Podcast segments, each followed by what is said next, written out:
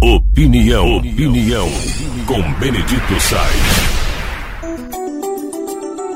Nós estamos no chamado Agosto Lilás, que é um mês destinado a muitas manifestações, mas esse lilás aí é referente à defesa da mulher, que continua sendo vilipendiada, agredida, sofrendo maus tratos, sendo discriminada e sempre debaixo da mão de algozes que um dia se mostraram príncipe encantados, mas na verdade bárbaros, soldados do mal. E os casos vão aparecendo de violência contra a mulher, todo o lugar, e a pandemia mostrou ainda mais as vísceras de tamanho descalabro existencial. E muitas mulheres sofrem caladas, muitas mulheres sofrem oprimidas, muitas mulheres não conseguem se libertar, porque num país como o nosso, principalmente, às vezes as elites pegam as causas, mas essas elites pegam as causas de defesa, mas não conseguem transformar isso em verdadeiras defesas das minorias ou das pessoas que estão na pobreza. Muitas das pessoas na elite falam sobre racismo, mas não move uma palha. Elas falam porque a causa é ideologicamente bem difundida, mas não fazem nada para acabar com o racismo.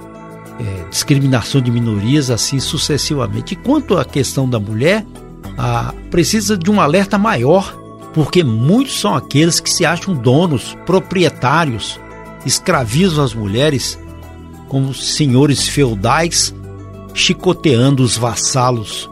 E os casos vão pululando, seja onde é que for.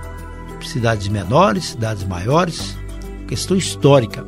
E nesse agosto lilás, inclusive em Montes Claros, a maior cidade do norte de Minas, eh, tem ocorrido eventos para mostrar não só os problemas, mas também as possíveis soluções. Inclusive no município tem uma casa que abriga as mulheres. Né? Funciona tudo no anonimato, com condições de atendimento, inclusive psicológico. Tem uma delegacia da mulher com a doutora Karine, tem uma ação das promotorias e ações que com psicólogos e assistentes sociais acolhem as mulheres. Mas muito ainda tem que ser feito porque quantas estão sofrendo calada?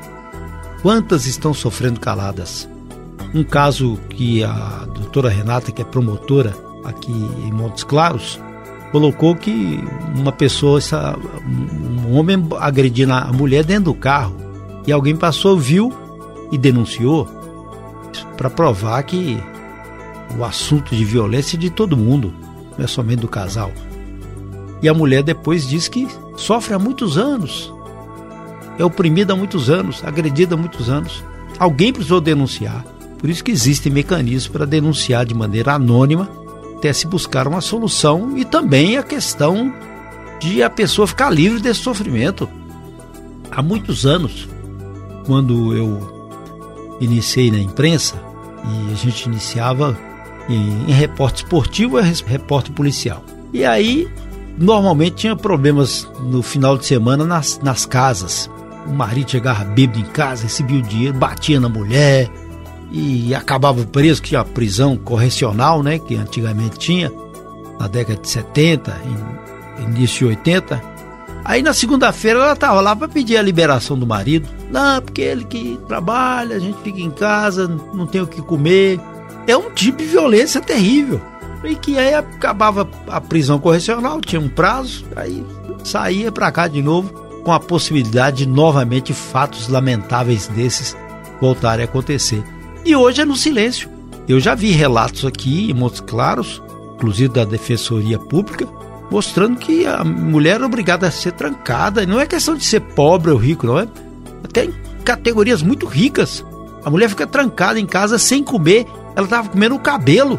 E fora os casos que o homem oprime tanto a família, bate na mulher, nos filhos, que ocorreram suicídios. Então, não é possível que a gente continue a imaginar um mundo primitivo de algozes ferozes, carrascos ferozes a ditarem as normas da morte para quem um dia ele falou que iria amar. Amar ou odiar?